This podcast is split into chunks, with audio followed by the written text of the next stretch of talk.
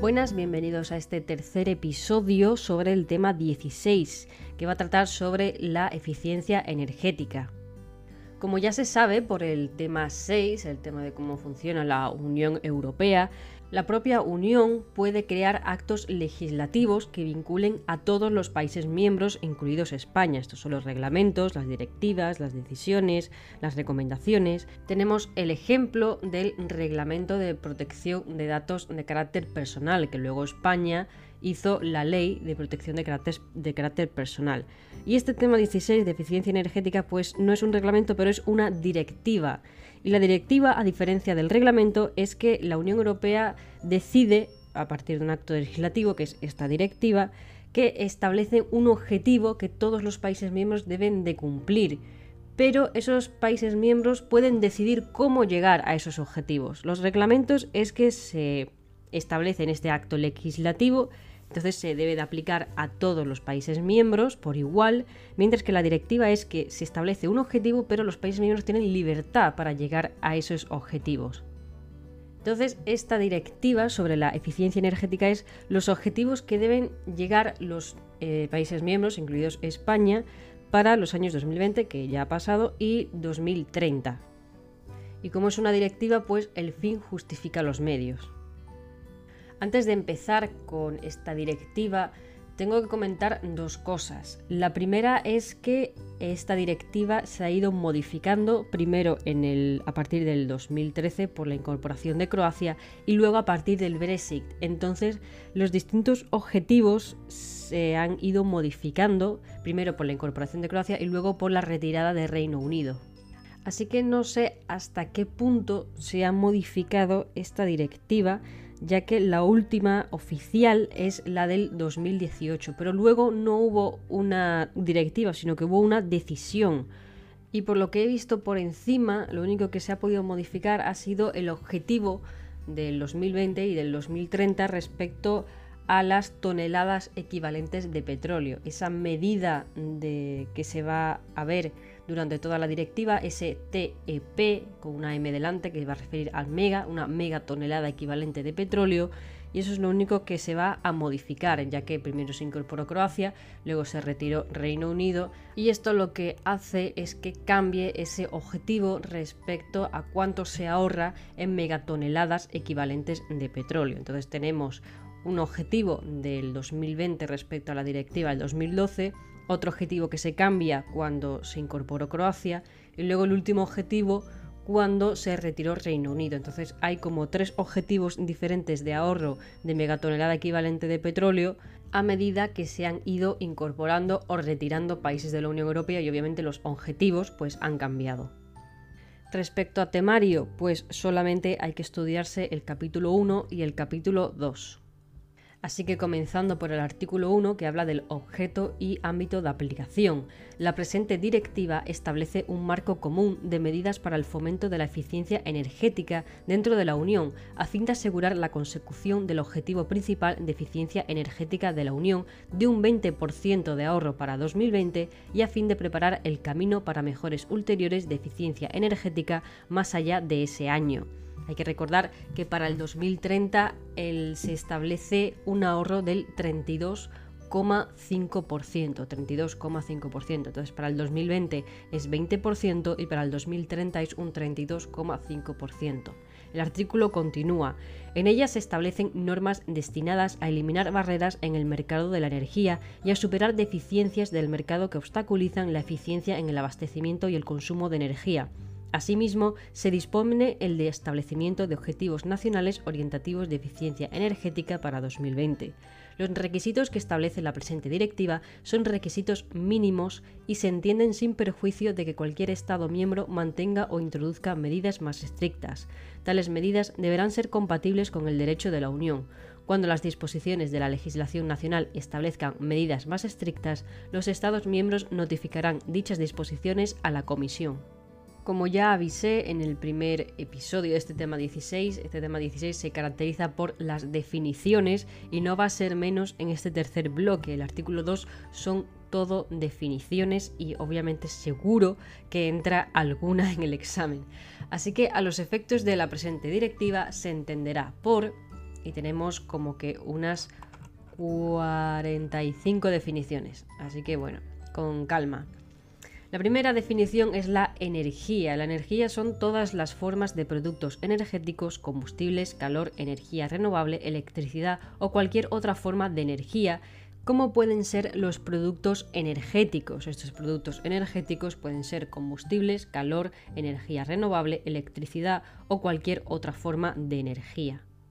Y aquí vienen dos definiciones muy importantes, el consumo de energía primaria y el consumo de energía final, que se van a referir continuamente en esta directiva, la energía primaria y la energía final. Entonces, ¿qué es la energía primaria? El consumo de energía primaria es el consumo interior bruto, excluidos los usos no energéticos mientras que el consumo de energía final es toda la energía suministrada a la industria, el transporte, los hogares, los servicios y la agricultura no incluye los suministros al sector de transformación de la energía y a las industrias de la energía propiamente dichas. Entonces la energía primaria es este consumo interior bruto, es la energía primaria, la primeriza, el interior bruto, excluidos los usos no energéticos y la energía final, toda energía suministrada a la industria, transporte, hogares, servicios y agricultura, no incluye los suministros al sector de transformación de la energía y a las industrias de la energía propiamente dichas. La siguiente definición es la eficiencia energética, que es la relación entre la producción de un rendimiento, servicio, bien o energía y el gasto de energía para que un producto sea eficiente, obviamente no debes de gastar más de lo que se produce, sino que tiene que haber que sobre energía. Entonces, por eso esta relación entre la producción y el gasto. Luego tenemos el ahorro de energía, la cantidad de energía ahorrada determinada mediante la medición y o estimación del consumo antes y después de la aplicación de alguna medida de mejora de la eficiencia energética, teniendo en cuenta al mismo tiempo la normalización de las condiciones externas que influyen en el consumo de energía. El ahorro de energía es fácil de memorizar porque dice cantidad de energía ahorrada, pero hay que tener en cuenta que se tiene que estimar antes y después de la aplicación de una medida de mejora de la eficiencia energética. O sea, este ahorro obviamente se debe tener en cuenta el antes y el después. Luego tenemos la mejora de la eficiencia energética. La mejora es el aumento de la eficiencia energética como resultado de cambios tecnológicos de comportamiento y o económicos. Obviamente es una mejora. El servicio energético es el beneficio físico, la utilidad o el bien derivados de la combinación de una energía con una tecnología energética eficiente o con una acción que puede incluir las operaciones, el mantenimiento y el control necesarios para prestar el servicio, el cual se presta con arreglo a un contrato y que en circunstancias normales ha demostrado conseguir una mejora de la eficiencia energética o un ahorro de energía primaria verificables y medibles o estimables. Entonces, este servicio se tiene que prestar con arreglo a un contrato y es un beneficio, obviamente, porque si no, no lo contratarías, en el que se incluyen las operaciones, mantenimiento y todo esto relativo a la eficiencia energética. Y es un servicio que contratas, este servicio energético. Luego tenemos los organismos públicos, los poderes adjudicadores tal como se define en la Directiva 2004-18 de la eh, Comisión Europea, del Parlamento Europeo y del Consejo sobre coordinación de los procedimientos de adjudicación de los contratos públicos de obras, de suministros y de servicios. Luego tenemos la Administración Central, todos los órganos administrativos cuya competencia se extiende a la totalidad del territorio de un Estado miembro. Son Administración Central son todos los órganos administrativos que se extiende a la totalidad del territorio de un Estado miembro. Luego tenemos la superficie útil total. Esto es importante para entender luego la directiva. La superficie útil total es la superficie cubierta de un edificio o de parte de un edificio en la que se emplea energía para adaptar las condiciones ambientales interiores. El apartado 11 habla de los sistemas de gestión de la energía. Es un conjunto de elementos relacionados entre sí o en interacción pertenecientes a un plan que establece un objetivo de eficiencia energética y una estrategia para alcanzarlo. Entonces, este sistema de gestión de la energía es este conjunto de elementos relacionados para el objetivo de la eficiencia energética y una estrategia para alcanzarlo, sistema de gestión de la energía. Luego tenemos la norma europea, una norma adoptada por el Comité Europeo de Normalización, el Comité Europeo de Normalización Electrotécnica o el Instituto Europeo de Normas de Telecomunicaciones y puesta a disposición para su utilización pública. Luego tenemos la norma internacional, una norma adoptada por la Organización Internacional de Normalización puesta a disposición del público. Luego tenemos la parte obligada, un distribuidor de energía o una empresa minorista de venta de energía vinculados por los sistemas nacionales de obligaciones de eficiencia energética que se mencionan en el artículo 7.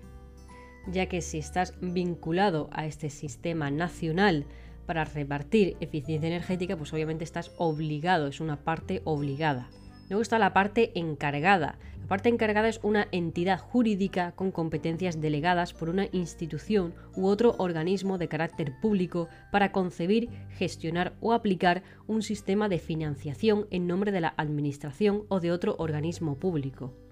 Hay que tener en cuenta que esta parte encargada es una entidad con competencias delegadas por una institución u otro organismo de carácter público, entidad jurídica. Luego tenemos la parte participante, una empresa o un organismo público que se ha comprometido a cumplir determinados objetivos en virtud de un acuerdo voluntario o que está cubierto por un instrumento nacional de regulación de la actuación. Entonces tenemos la parte obligada, la parte encargada y la parte participante. El artículo, bueno, el artículo, la parte 17 es la autoridad pública de ejecución. Autoridad pública de ejecución es un organismo de derecho público responsable de la aplicación o del control de la fiscalidad de la energía o del carbono, de sistemas e instrumentos de financiación, de incentivos, normas y criterios tributarios, de sistemas de etiquetado de la energía o de actividades de formación o educación en este ámbito. Como es una autoridad pública de ejecución, es un organismo de derecho público en algunas preguntas puede venir un organismo de derecho privado, entonces eso está mal. Tiene que ser un organismo de derecho público responsable de la aplicación, del control, de la fiscalidad de la energía, etcétera, etcétera. El apartado 18 habla de la medida de actuación. Es un instrumento de reglamentación financiero, tributario, voluntario o de suministro de información creado y establecido oficialmente en un Estado miembro con el fin de que constituya un marco de apoyo, un requisito o un incentivo para que los agentes del mercado presten y adquieran servicios energéticos y lleven a cabo otras medidas de mejora de la eficiencia energética. Entonces esta medida de actuación tiene que estar establecido por un Estado miembro para incentivar, para apoyar, para que se mejore esta eficiencia energética. Luego tenemos la actuación individual. Una actuación individual es una actuación que da lugar a mejoras de la eficiencia energética verificables y medibles o estimables y que se lleva a cabo como consecuencia de una medida de actuación, esta actuación individual. Luego tenemos los distribuidores de energía o distribuidor de energía, toda persona física o jurídica, incluidos los operadores de sistemas de distribución responsable del transporte de energía con vistas a su entrega a los clientes finales o a las compañías de distribución que venden energía a los clientes finales. Entonces, este distribuidor de energía puede ser una persona física o jurídica que se encarga de esta distribución. También pueden ser los operadores de sistemas de, distribución. Luego tenemos el gestor de la red de distribución. Gestor de la red de, distribución es toda persona física o jurídica responsable de la explotación, el mantenimiento y, en caso necesario, el desarrollo de la red de distribución en una zona determinada, así como en su caso de sus interconexiones con otras redes y de garantizar que la red tiene capacidad para asumir a largo plazo una demanda razonable de distribución de electricidad, este gestor de la red de distribución. El apartado 22 habla de la empresa minorista de venta de energía, toda persona física o jurídica que vende energía al cliente final. Y el cliente final es toda persona física o jurídica que compra energía para su propio uso final. Luego tenemos los proveedores de servicios energéticos, toda persona física o jurídica que presta servicios energéticos o aplica otras medidas de mejora de la eficiencia energética en la instalación o los locales de un cliente final. Luego tenemos la auditoría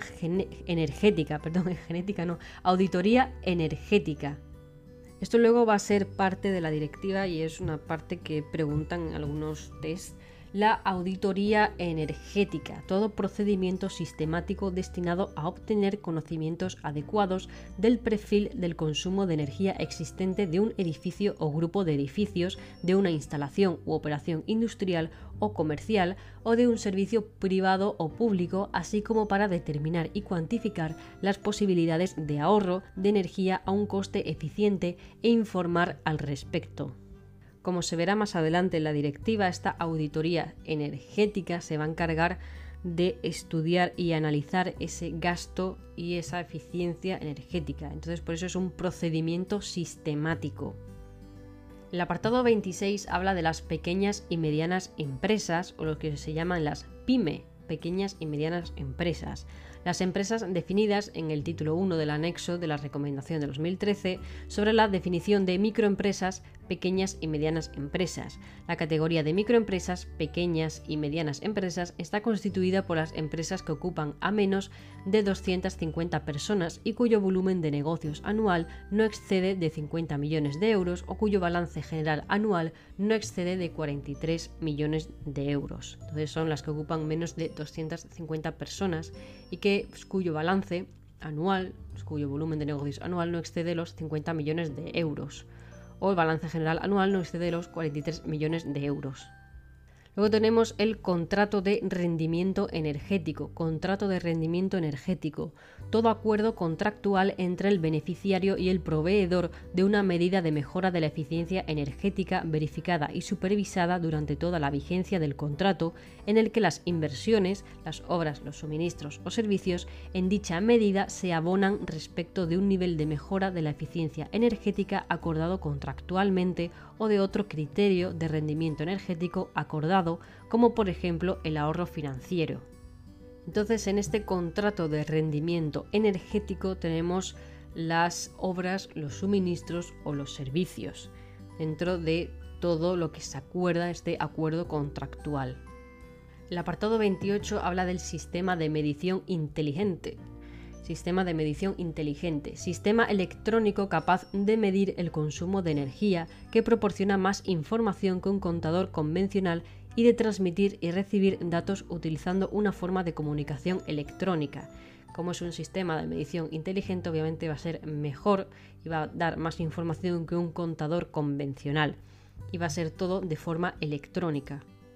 Luego vamos a tener el gestor de redes de transporte que es una figura que se define en la directiva del 2009.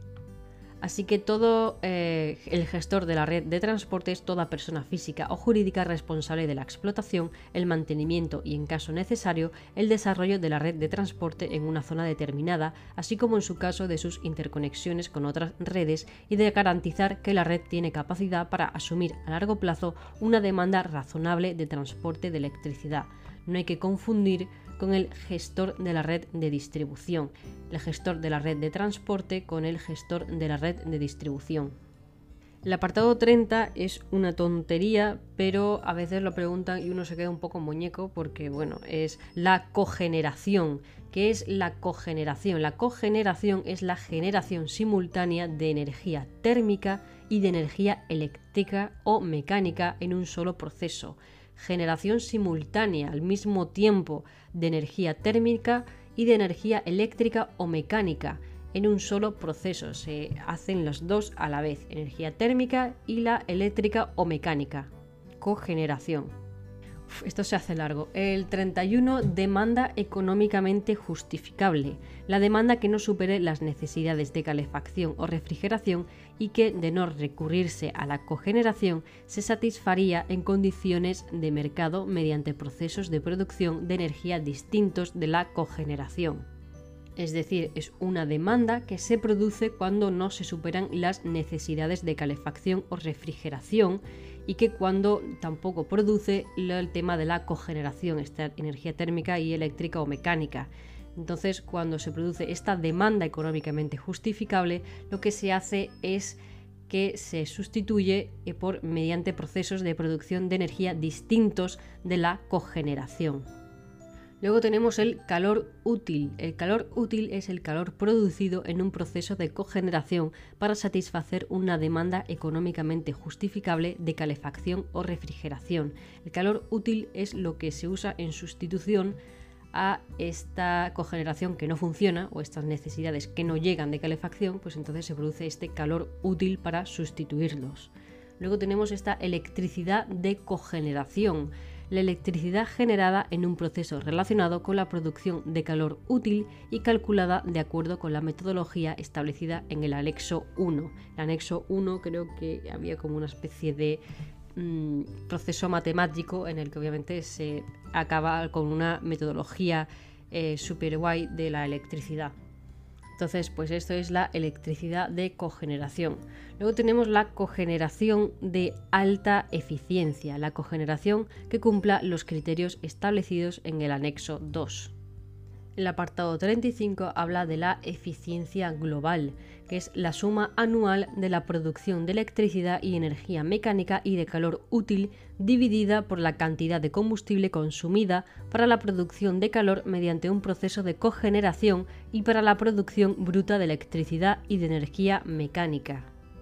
esta parte puede ser enrevesada porque lo que se hace es sumar la producción de electricidad y energía mecánica junto con la de calor útil, se suma todo eso y luego se divide por la cantidad de combustible consumida para que se vea si ha sido eficiente de forma global o no ha sido eh, eficiente. Luego tenemos la relación entre electricidad y calor, la relación entre la electricidad de cogeneración y el calor útil cuando se funciona en modo de cogeneración total, utilizando datos operativos en la unidad concreta. Luego tenemos la unidad de cogeneración, es una unidad que puede funcionar en modo de cogeneración. Y la unidad de cogeneración a pequeña escala es una unidad de cogeneración con una potencia instalada inferior a un megavatio, creo. Sí, esto es un megavatio. La M, la W y la E es un megavatio. Como es una unidad de potencia, pues obviamente va a ser el vatio. Entonces, la unidad de cogeneración a pequeña, a pequeña escala es una unidad de cogeneración con una potencia, potencia, vatio, instalada inferior a un megavatio. Luego está la unidad de microgeneración, unidad de cogeneración con una potencia máxima inferior a los 50 kilovatios. La de pequeña escala es un megavatio y la de microgeneración es inferior a los 50 kilovatios. Luego tenemos el coeficiente de ocupación del suelo, la relación entre la superficie construida y la superficie del terreno en un territorio determinado. Coeficiente de ocupación del suelo, relación entre la superficie que se ha construido y la superficie del terreno en un territorio determinado, coeficiente de ocupación del suelo. El sistema urbano eficiente de calefacción y refrigeración es todo sistema urbano de calefacción o de refrigeración que utilice al menos un 50% de energía renovable, un 50% de calor residual, un 75% de calor cogenerado o un 50% de una combinación de estos tipos de energía y calor. Entonces, este sistema eficiente tanto de calefacción como de refrigeración tiene que ser eficiente porque use un 50% de energía renovable, otro 50% de calor residual, un 75% de calor cogenerado o un 50% de una combinación de estos tipos de energía y calor, la renovable, el calor residual o el calor cogenerado. Entonces son 50, 50, 75, 50. Calefacción y refrigeración eficientes toda opción de calefacción y refrigeración que en comparación con una hipótesis de base que refleje la situación sin modificaciones disminuya de manera mensurable la energía entrante necesaria para proveer una unidad de energía suministrada dentro del límite pertinente de un sistema de manera rentable según el análisis de costes y beneficios previsto en la presente directiva y teniendo en cuenta la energía necesaria para la extracción, conversión, transporte y distribución. Entonces toda esta calefacción y refrigeración eficientes es todo lo que hace que se ha producido mediante estas medidas que se van a seguir en esta directiva. La calefacción y refrigeración individuales eficientes. Ojo, no hay que, hay que diferenciarlo de la calefacción y refrigeración eficientes de la calefacción y refrigeración individuales eficientes. que es toda opción de suministro individual de calefacción y refrigeración que en comparación con un sistema urbano eficiente de calefacción y refrigeración disminuya de manera mensurable la energía primaria no renovable entrante necesaria para proveer una unidad de energía suministrada dentro del límite pertinente de un sistema o que requiera la misma energía primaria no renovable entrante pero con un coste menor teniendo en cuenta la energía necesaria para la extracción, conversión, transporte y distribución. Por lo que puedo entender, y se habla bastante de la energía, es el tema de la em, energía entrante necesaria. La energía entrante necesaria lo puedo entender como la energía que hace falta para encender ese calefactor o ese aire acondicionado que aunque no sea renovable se necesita que sea eficiente. Entonces esa energía entrante necesaria tiene que disminuir y tiene que suministrarse. Entonces por eso se habla de esta calefacción y refrigeración eficientes, que aunque entre esa energía no renovable, tiene que ser eficiente. El apartado 44 va a hablar de la renovación sustancial, toda renovación cuyo coste supere el 50% del coste de inversión que correspondería a una unidad nueva comparable. Luego tenemos el central, bueno, la central de compra, suministrador de servicio a la demanda que aúna múltiples cargas de corta duración de los consumidores para su venta o subasta en mercados de energía organizados. Entonces es la central de compra, el suministrador de servicio a la demanda.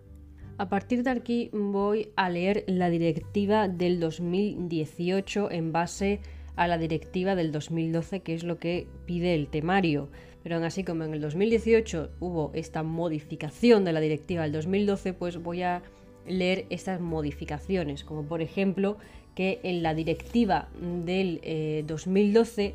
se piden unos objetivos de eficiencia energética. Entonces se piden lo que se ha hablado del 20% para el 2020 y el 32% 5% para el 2030, pero habla del el consumo de energía primaria y energía final en megatoneladas equivalentes de petróleo. En la directiva del 2012 se dice que el consumo de energía de la Unión en el 2020 no ha de ser superior a 1.474 megatoneladas equivalentes de petróleo de energía primaria o a 1.078 megatoneladas equivalentes de petróleo de energía final. 1.474 de energía primaria y 1.078 de energía final.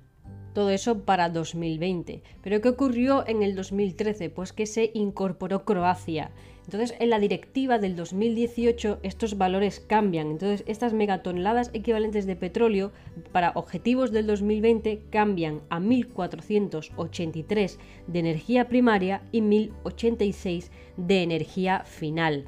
Entonces, pueden preguntar, tanto la energía primaria de la directiva del 2012, la original, la que se estableció en ese momento, 1474 y 1078, pero eh, claro, si se refiere a la actualidad,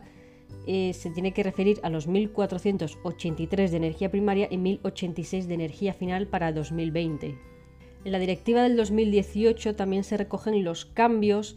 para el 2030, pero hubo una corrección a partir de una decisión que hubo después de esta directiva. Está, la directiva del 2018 y luego está la decisión del 2018, en la que eh, la, la directiva del 2018 dice que para los objetivos del 2030 se tiene que llegar a una energía final de 1273 y de energía primaria de 956. Pero la decisión se vuelve a modificar entonces vuelve a lo original de la directiva del 2012, que para el 2030 la energía final no debe ser superior a 1128 ni de energía primaria 846.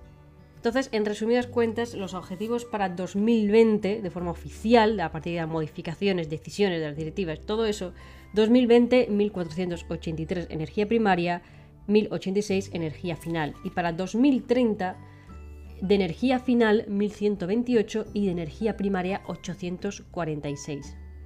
Pero esto se complica, ya que esto está calculado en base a la entrada de Croacia. Pero ¿qué ocurre con la salida de Reino Unido? Pues eso en teoría está aún en proyecto y todavía no he visto en el BOE ningún documento oficial en el que se haya establecido medidas de eficiencia energética para 2030 cambiados a consecuencia de la salida de Reino Unido de la Unión Europea. Así que por ahora es mejor eh, fiarse de los datos oficiales del BOE y eh, establecer bueno, pues estos objetivos para 2030 de 1128 y 846. Como todo esto siempre lo va a llevar la Comisión Europea, la Comisión Europea va a estar siempre en la directiva presente, a más tardar el 31 de octubre del 2022, la Comisión evaluará si la Unión ha conseguido sus objetivos principales en materia de eficiencia energética para 2020 porque no le da tiempo a tantos cambios entre que uno entra y otro sale, pues para el 31 de octubre del 2020 la comisión podrá ya evaluar si se ha conseguido o no. Aparte que en esta directiva del 2018 añade una frase que es la presente directiva contribuye a la aplicación del principio. Primero, la eficiencia energética, todo eso entre comillas. Primero, la eficiencia energética. Y eso creo que fue pregunta de examen la Comisión evaluará los objetivos principales en materia de eficiencia energética para el año 2030 establecidos en el artículo 1, apartado 1, con vistas a la presentación de una propuesta legislativa a más tardar en 2023, para ajustar dichos objetivos al alza en caso de que se obtengan importantes reducciones de los costes a raíz de los avances económicos o tecnológicos o cuando resulte necesario para cumplir con los compromisos de la Unión en materia de descarbonización. Yo creo que para 2023 tiene que tener en cuenta muchísimas más cosas porque el 2020, al, haber sido un año tan catastrófico, creo que se va a tener que replantear muchas cosas ese 2023. La directiva del 2018 no modifica los artículos 4, 5 y 6, entonces se puede leer tal cual de la directiva del 2012.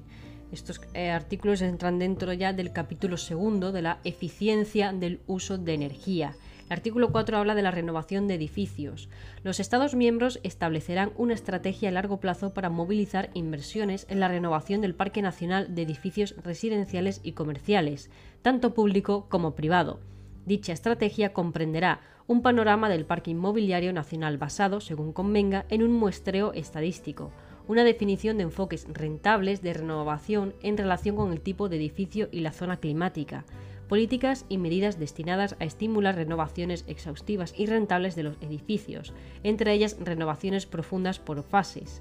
una perspectiva de futuro destinada a orientar las decisiones de inversión de las personas, la industria de la construcción y las entidades financieras, y el cálculo fundado en datos reales del ahorro de energía y de los beneficios de mayor radio que se esperan obtener. A más tardar, el 30 de abril de 2014, se publicará una primera versión de la estrategia. O sea, ya esto ya ha pasado, pero en el 2014 bueno, pues se publicó esa versión de la primera estrategia que será remitida a la comisión. Estas estrategias a largo plazo hablan de la renovación del Parque Nacional de Edificios Residenciales y Comerciales y se van a actualizar cada tres años y remitiéndose a la Comisión en el marco de los Planes Nacionales de Acción para la Energía, Eficiencia Energética, perdón, estas estrategias a largo plazo para el Parque Nacional, edificios residenciales y comerciales, tanto público como privado, actualizándose cada tres años. El artículo 5 habla de la función ejemplarizante de los edificios de los organismos públicos. Entonces, cada Estado miembro que tenga edificios tiene que renovar cada año el 3% de la superficie total de los edificios con calefacción y o sistema de refrigeración que tenga en propiedad y ocupe su administración central. Este 3% se tiene que renovar cada año. Pero este 3% se tiene que calcular sobre la superficie total de los edificios con una superficie total de más de 500 metros cuadrados.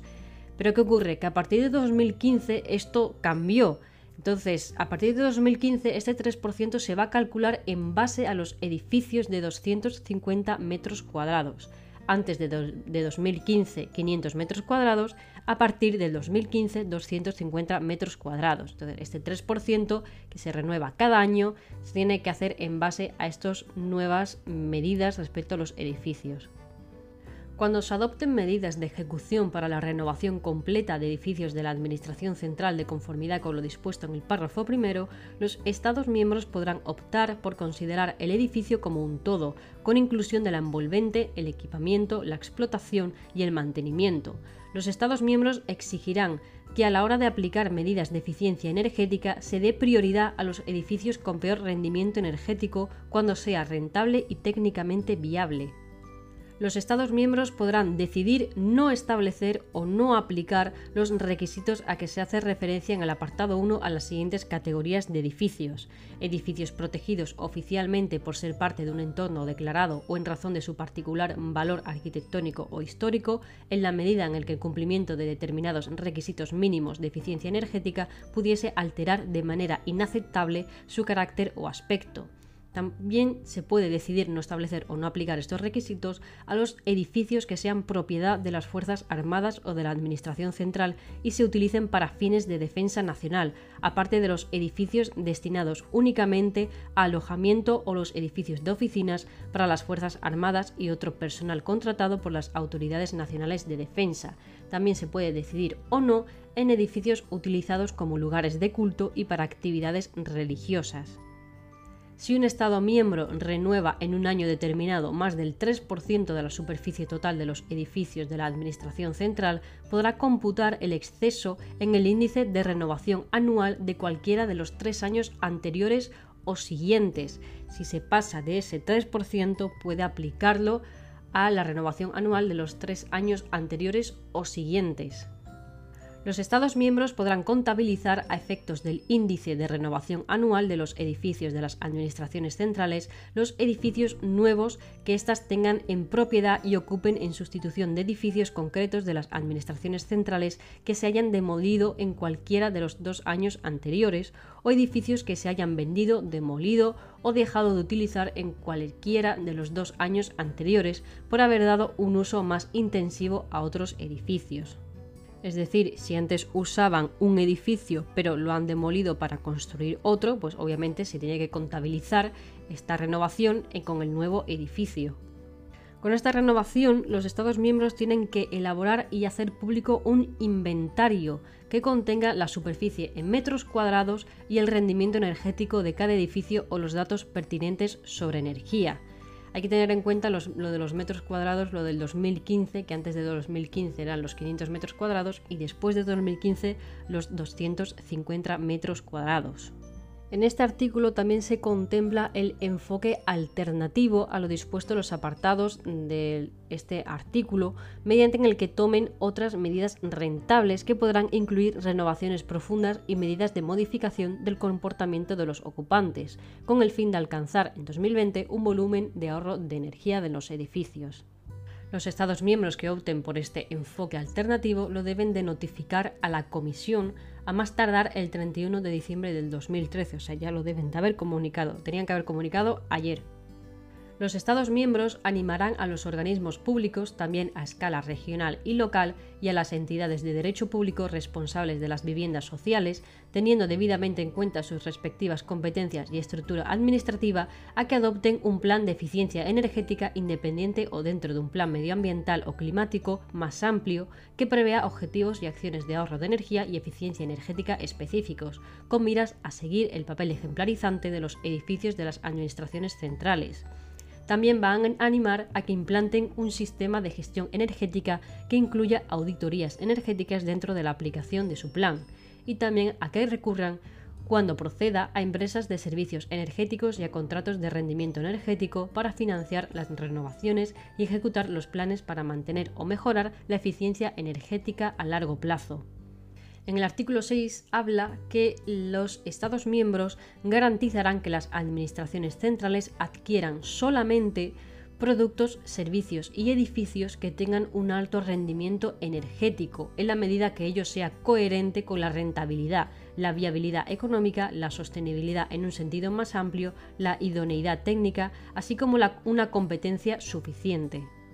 Entonces aquí ya tenemos qué debe de hacer el Estado. Tiene que garantizar a las administraciones centrales que adquieran solamente productos, servicios y edificios que tengan un alto rendimiento energético en la medida en que ello sea coherente. La obligación establecida en el párrafo primero será aplicable a los contratos para la adquisición de productos, servicios y edificios por parte de organismos públicos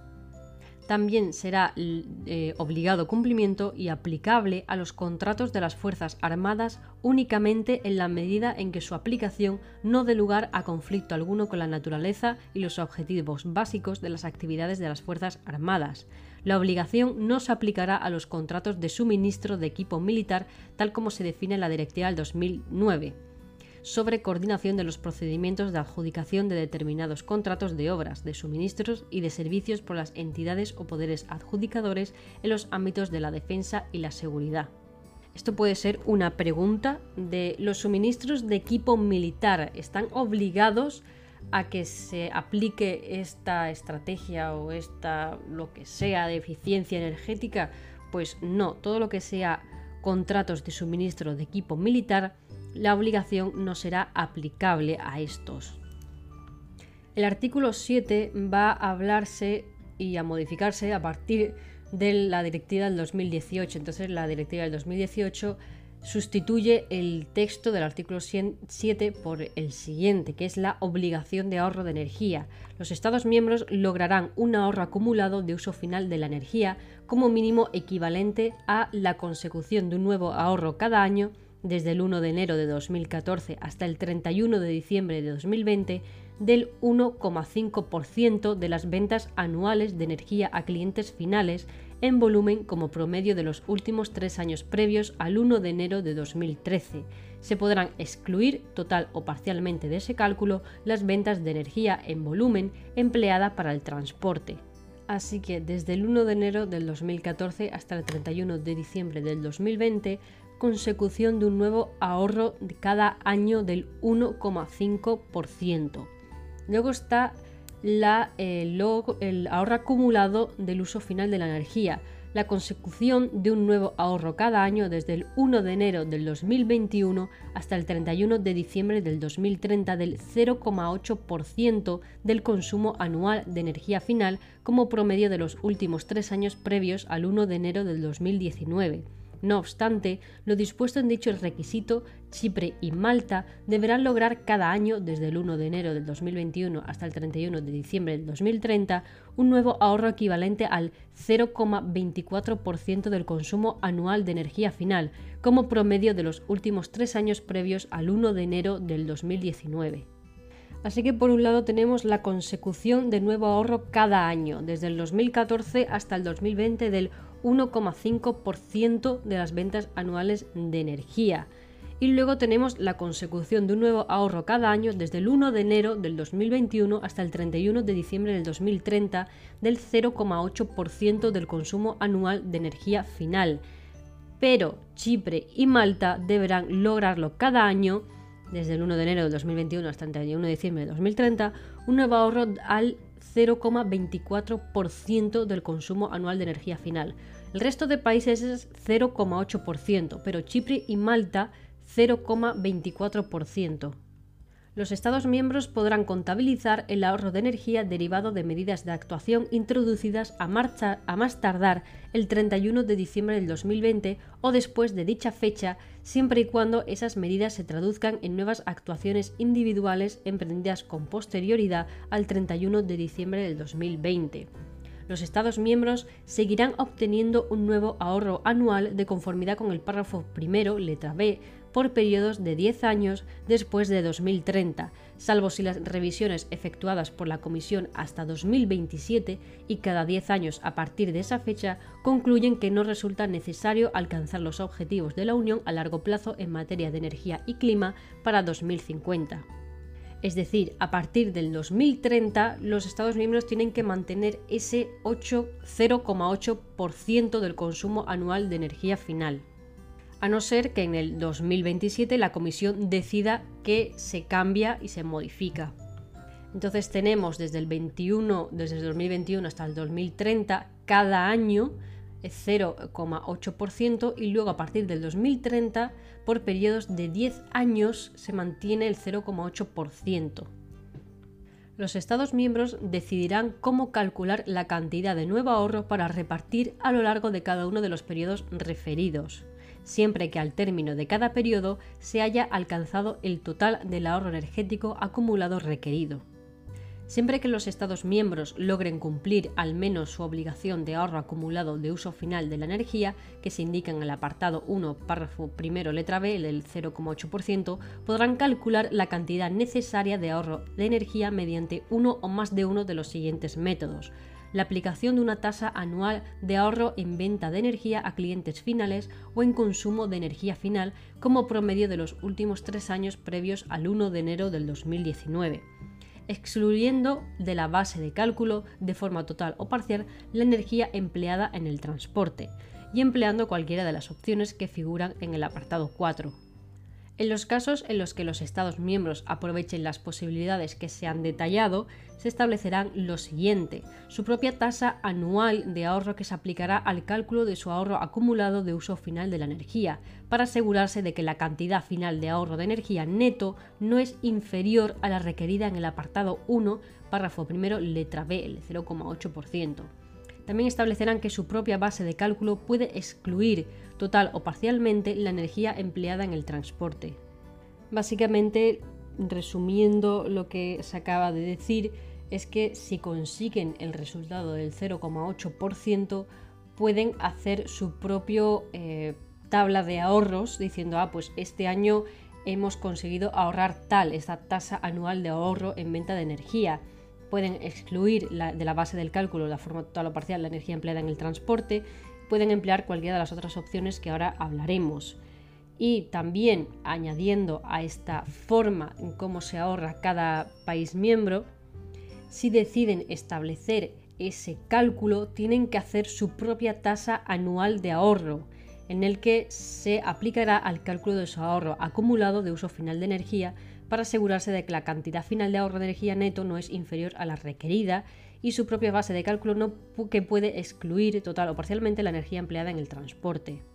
Todo esto es opcional, siempre dicen podrán calcular la cantidad necesaria de ahorro de energía mediante uno o más de los siguientes métodos, pero si tienen uno de estos métodos tienen que tener estas consecuencias, que tienen que establecer estas tasas anuales y tienen que excluir la energía empleada en el transporte. El apartado 4 es bastante largo y un poco coñazo de leer, así que en el caso de que se quiera eh, calcular el ahorro, para realizar el cálculo previsto en el apartado 1, párrafo primero, letra A, el tema del 1,5% del 2014 hasta el 2020, se tiene que aplicar el valor del 1% de entre 2014 y 2015 1,25% 2016 y 2017 y el 1,5% en el 2018, 19 y 2020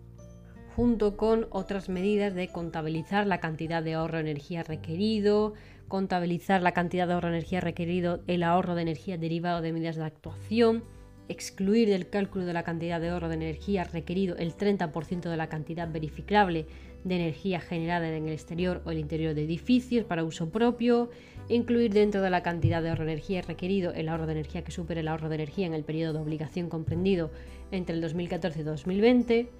siempre que dicho ahorro se obtenga a raíz de acciones individuales y demás y demás, y luego el apartado 5. Los Estados miembros aplicarán y calcularán separadamente el efecto de las opciones seleccionadas en virtud del apartado 4 respecto a los periodos a que se refiere el apartado 1, párrafo primero,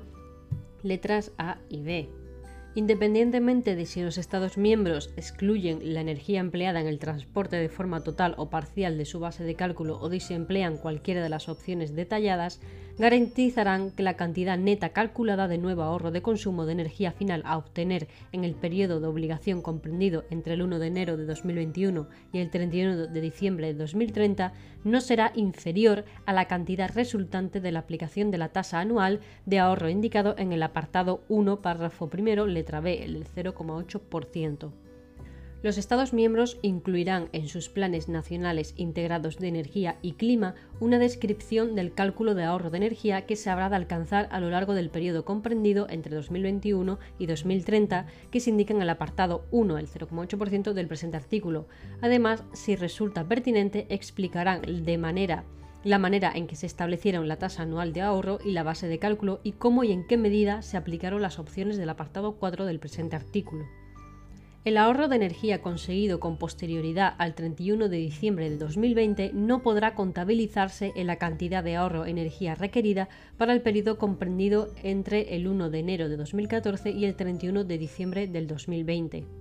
Los Estados miembros podrán combinar un sistema de obligaciones de eficiencia energética con medidas de actuación alternativas.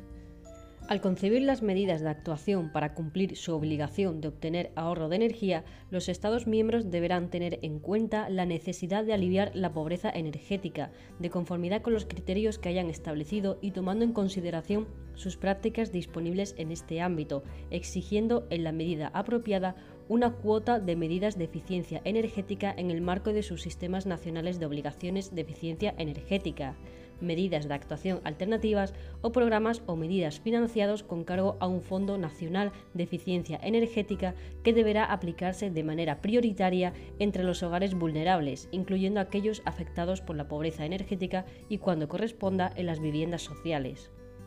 Los Estados miembros incluirán información acerca del resultado de las medidas adoptadas para aliviar la pobreza energética en el contexto de la presente directiva y en sus informes de situación integrados en materia de energía y clima.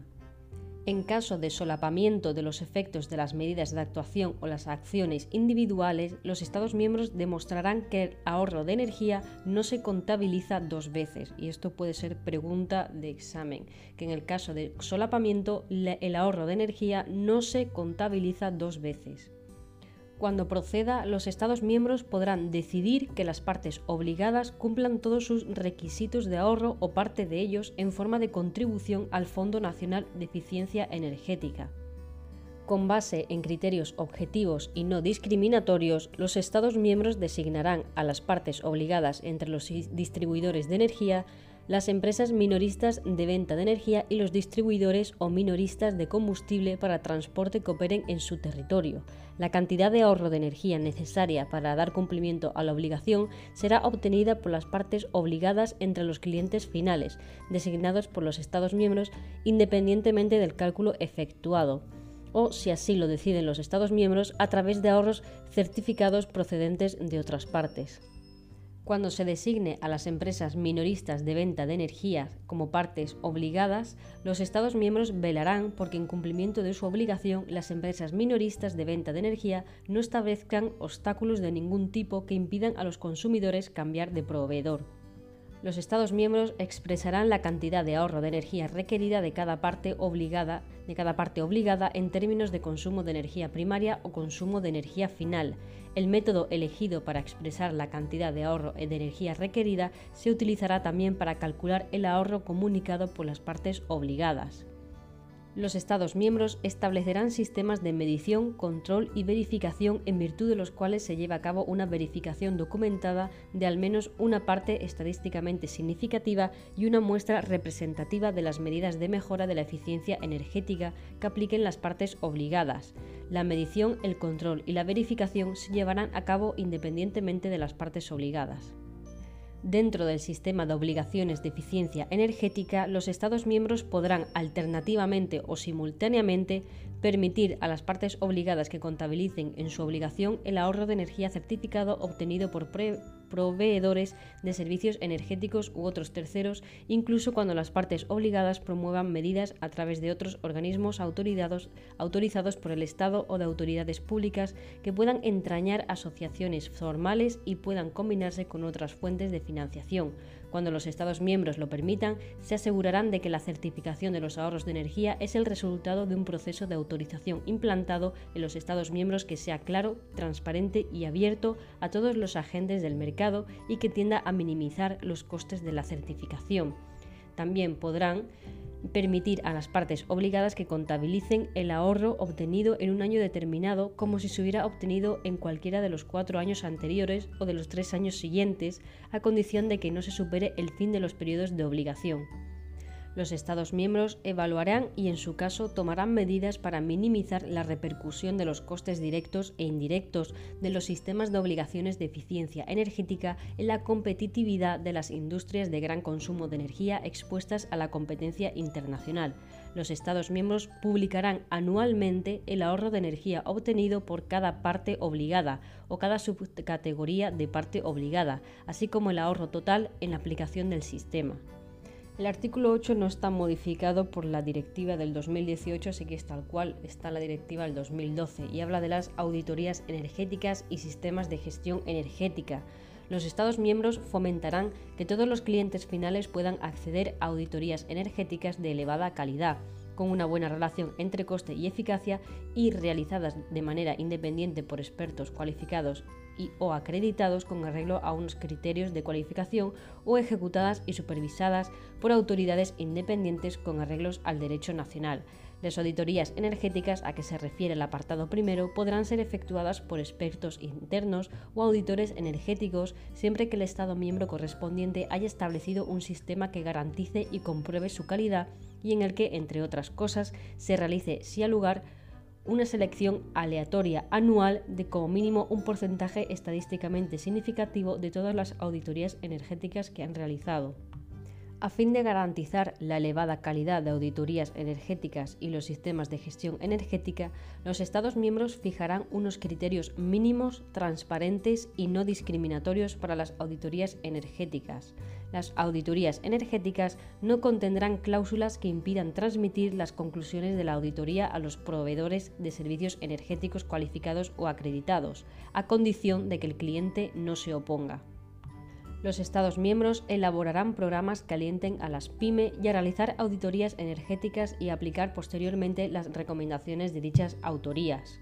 basándose en criterios transparentes y no discriminatorios y sin perjuicio de las normas de la Unión en materia de ayudas públicas, los Estados miembros podrán establecer regímenes de ayuda a las PYME también en el caso de que se hayan celebrado acuerdos voluntarios para cubrir los costes relativos a una auditoría energética y a la aplicación de recomendaciones de un elevado grado de rentabilidad formuladas en las auditorías, siempre que se apliquen las medidas propuestas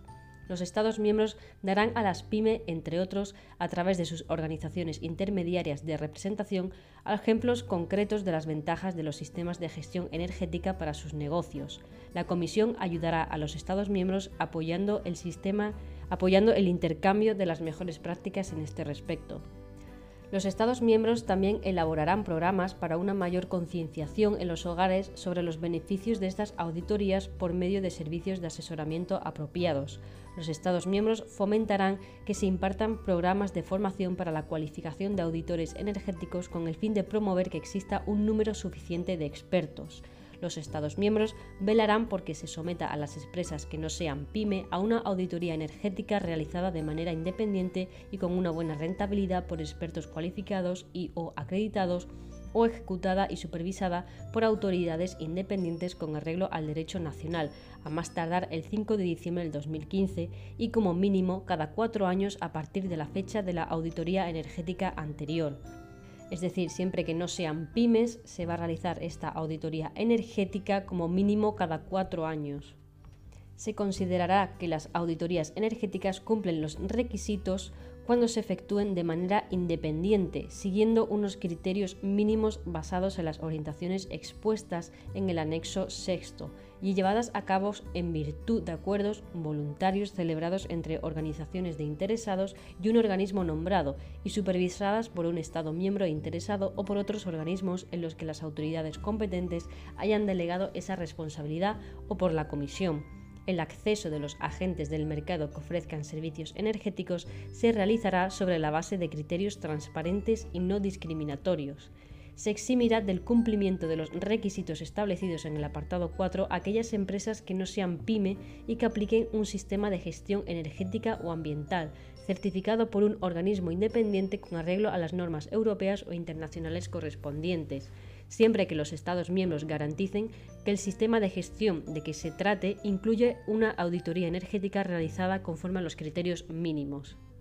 Las auditorías energéticas pueden tener carácter específico o bien formar parte de una auditoría medioambiental más amplia. Los Estados miembros podrán exigir que la auditoría energética incluya una evaluación de la viabilidad técnica y económica de conexión a un sistema de calefacción o refrigeración urbana planificado o existente. Sin perjuicio de las normas de la Unión en materia de ayudas públicas, los Estados miembros podrán aplicar regímenes de incentivación y ayuda para la puesta en práctica de las recomendaciones derivadas de auditorías energéticas y otras medidas similares.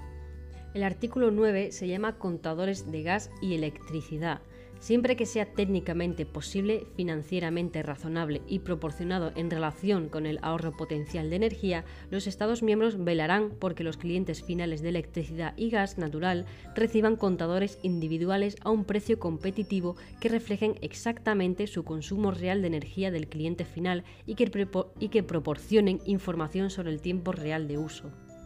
técnicamente posible, financieramente razonable y proporcionado en relación con el ahorro potencial de energía.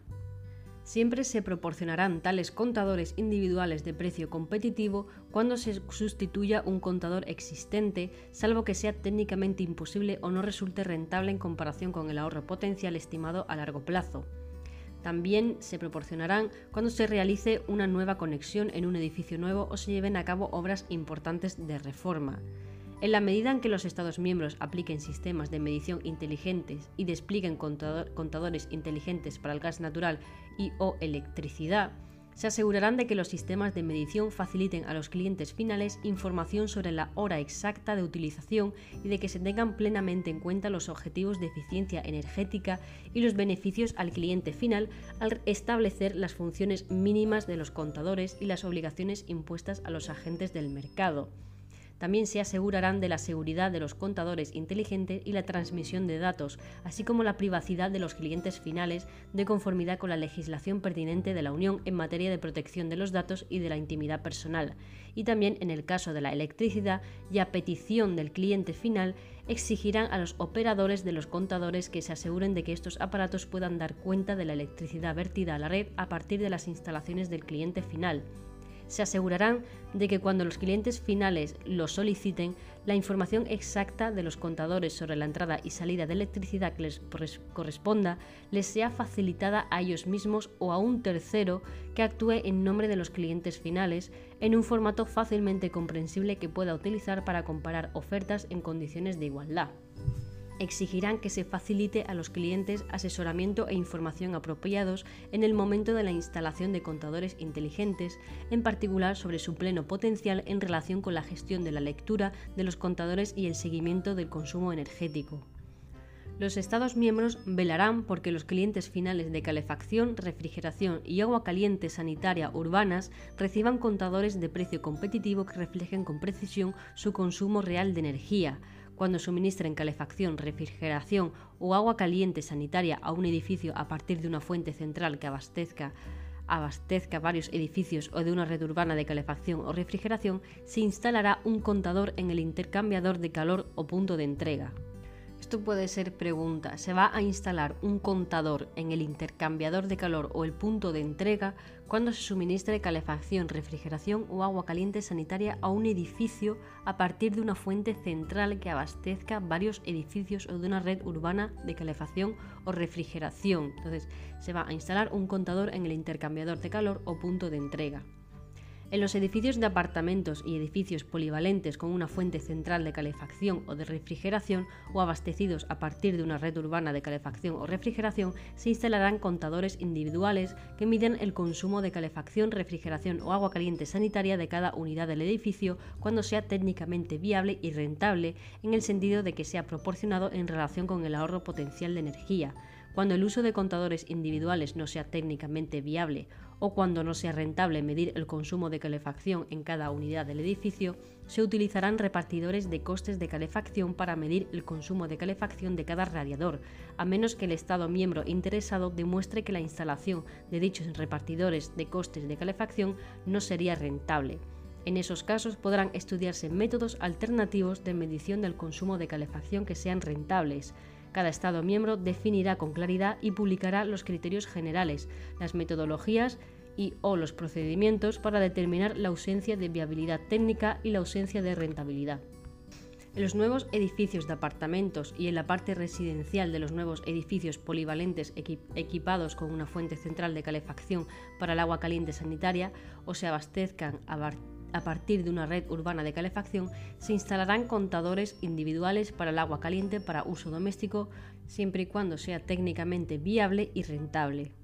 Cuando se trate de edificios de departamentos o edificios polivalentes que se abastezcan a partir de una red urbana de calefacción o refrigeración o en los que exista principalmente un sistema común propio de calefacción o de refrigeración, los Estados miembros se asegurarán de disponer de normas nacionales transparentes y públicas sobre el reparto de los costes del consumo de calefacción, refrigeración y agua caliente sanitaria en dichos edificios, con el fin de garantizar la transparencia y precisión de la contabilización del consumo individual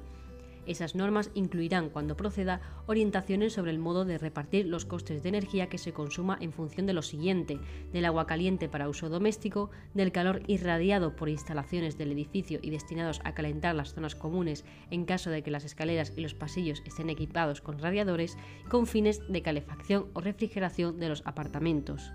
Entonces, respecto al uso doméstico, tenemos tres opciones, los edificios de apartamentos o edificios polivalentes, en los que está la calefacción, refrigeración y el agua.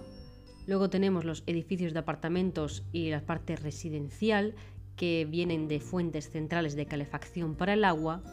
Y luego los edificios de apartamentos o edificios polivalentes que se abastezcan a partir de una red urbana de calefacción o refrigeración y en este último caso se tienen que asegurar los Estados miembros que las normas sean transparentes, públicas sobre el reparto de los costes del consumo. A partir del 25 de octubre del 2020, los contadores y los repartidores de costes de calefacción instalados serán dispositivos de lectura remota. Los contadores y repartidores de costes de calefacción que no sean de lectura remota pero que ya estén instalados se dotarán de lectura remota o serán sustituidos por dispositivos de lectura remota a más tardar el 1 de enero del 2027, a menos que el Estado miembro de que se trate demuestre que ello no resulta rentable. Así que los contadores de lectura remota, los que no lo tengan pero lo tengan instalado, lo tienen que tener a más tardar el 1 de enero del 2027, 2027. El artículo 10, información sobre la facturación del gas y la electricidad. Cuando los clientes finales no dispongan de los contadores inteligentes a los que se refieren las directivas, los Estados miembros se asegurarán, a más tardar el 31 de diciembre del 2014, de que la información sobre la facturación sea fiable y precisa y se base en el consumo real, de conformidad con lo dispuesto en el anexo 7.1.1, por lo que respecta a la electricidad y al gas, cuando sea técnicamente posible y se justifique desde un punto de vista económico. Así que para todos los eh, Estados miembros que no tengan estos contadores inteligentes, pues obviamente cómo te vas a fiar de ellos si no tienen estos contadores super guay inteligentes, pues que su facturación tiene que ser fiable y precisa y en base en el consumo real. Fiable, precisa y en base en el consumo real y podrá cumplirse esta obligación por medio de un sistema de autolectura periódica por parte del cliente final, que comunicará la lectura de su contador al proveedor de energía. Solo en caso de que el cliente final no haya facilitado una lectura de contador para un intervalo de facturación determinado, se basará la facturación en una estimación del consumo o un cálculo a tanto alzado. ¿No hay contador inteligente? Bueno, pues se hace una facturación precisa en base al consumo real que no se puede contabilizar, bueno, pues en todo caso se basa la facturación en una estimación del consumo o un cálculo a tanto alzado. Los contadores instalados con arreglo a lo dispuesto en las directivas harán posible una información exacta sobre la facturación basada en el consumo real. Los Estados miembros garantizarán que los clientes finales puedan acceder fácilmente a información complementaria sobre el consumo histórico que les permita efectuar comprobaciones detalladas. La información complementaria sobre el consumo histórico incluirá los datos acumulados correspondientes como mínimo a los tres años anteriores o bien al periodo abierto al iniciarse el contrato de suministro, si este es de menor duración, y los datos se corresponderán con los intervalos en los que se ha presentado información frecuente sobre facturación. También incluirá la información pormenorizada en función del tiempo de utilización diario, semanal, mensual y anual Esta información se pondrá a disposición del cliente final a través de Internet o mediante la interfaz del contador como mínimo para el periodo correspondiente a los 24 meses anteriores o para el periodo abierto al iniciarse el contrato de suministro, si este es de menor duración. Independientemente de que se hayan instalado contadores inteligentes o no, los Estados miembros exigirán que en la medida en que se disponga de información sobre la facturación de energía y el consumo histórico de los clientes finales, se facilite esta información a petición de los clientes finales a un suministrador de servicios energéticos designados por el cliente final. Se asegurarán de que a los clientes finales se les ofrezca la opción de una información electrónica de facturación y de facturas electrónicas y de que aquellos que los soliciten reciban una explicación clara y comprensible sobre los conceptos en que está basada su factura, sobre todo cuando las facturas no se basen en el consumo real garantizarán que con la factura se facilite información propia para que los clientes finales reciban una relación completa de los costes energéticos incurridos. Podrán establecer que cuando lo soliciten los clientes finales no se considere que la información incluida en estas facturas constituye una solicitud de pago. En tales casos, los Estados miembros se asegurarán de que los proveedores de fuentes de energía ofrezcan planes flexibles para la realización de los pagos y establecerán la obligación de facilitar a los clientes que lo soliciten información y estimaciones sobre el coste de la energía en el momento oportuno y en un formato fácilmente comprensible que puedan utilizar para comparar ofertas en condiciones de igualdad. La directiva del 2018 añade el artículo 10 bis, información sobre la facturación y el consumo de calefacción, refrigeración y agua caliente para uso doméstico. Cuando se instalen contadores o repartidores de costes de calefacción, los Estados miembros se asegurarán de que la información sobre la facturación y el consumo sea fiable, precisa y se base en el consumo real o en las lecturas del repartidor de costes de calefacción de conformidad con los dispuestos en el anexo séptimo bis punto 1 y 2 para todos los usuarios finales, concretamente para las personas físicas o jurídicas que adquieran calefacción, refrigeración o agua caliente sanitaria para su propio uso final o las personas físicas o jurídicas que ocupen un edificio individual o una unidad de un edificio de apartamentos o edificio polivalente que se abastezca de calefacción, refrigeración o agua caliente sanitaria a partir de una fuente central y que no tengan un contrato directo o individual con el proveedor de energía, cuando un Estado miembro así lo disponga, y excepto en caso de que se haga una medición individual del consumo basada en repartidores de costes de calefacción, podrá cumplirse mediante un sistema de autolectura periódica por parte del cliente u usuario final que comunicará la lectura de su contador. Solo si el cliente o usuario final no ha facilitado una lectura de contador para un intervalo de facturación determinado, la facturación se basará en una estimación del consumo o en un cálculo a tanto alzado. Vamos, lo mismo que se ha dicho anteriormente. Los Estados miembros exigirán que si se dispone de información sobre la facturación de la energía y el consumo histórico o sobre las lecturas del repartidor de costes de calefacción de los usuarios finales, se facilite esta información a petición del usuario final a un proveedor de servicios energéticos designado por el usuario final se asegurarán de que a los clientes finales se les ofrezca la opción de recibir la información sobre facturación y las facturas por medios electrónicos. Garantizarán que con la factura se facilite información clara y comprensible a todos los usuarios finales y fomentarán la ciberseguridad y velarán por la privacidad y la protección de datos de los usuarios finales de conformidad con el derecho de la Unión aplicable.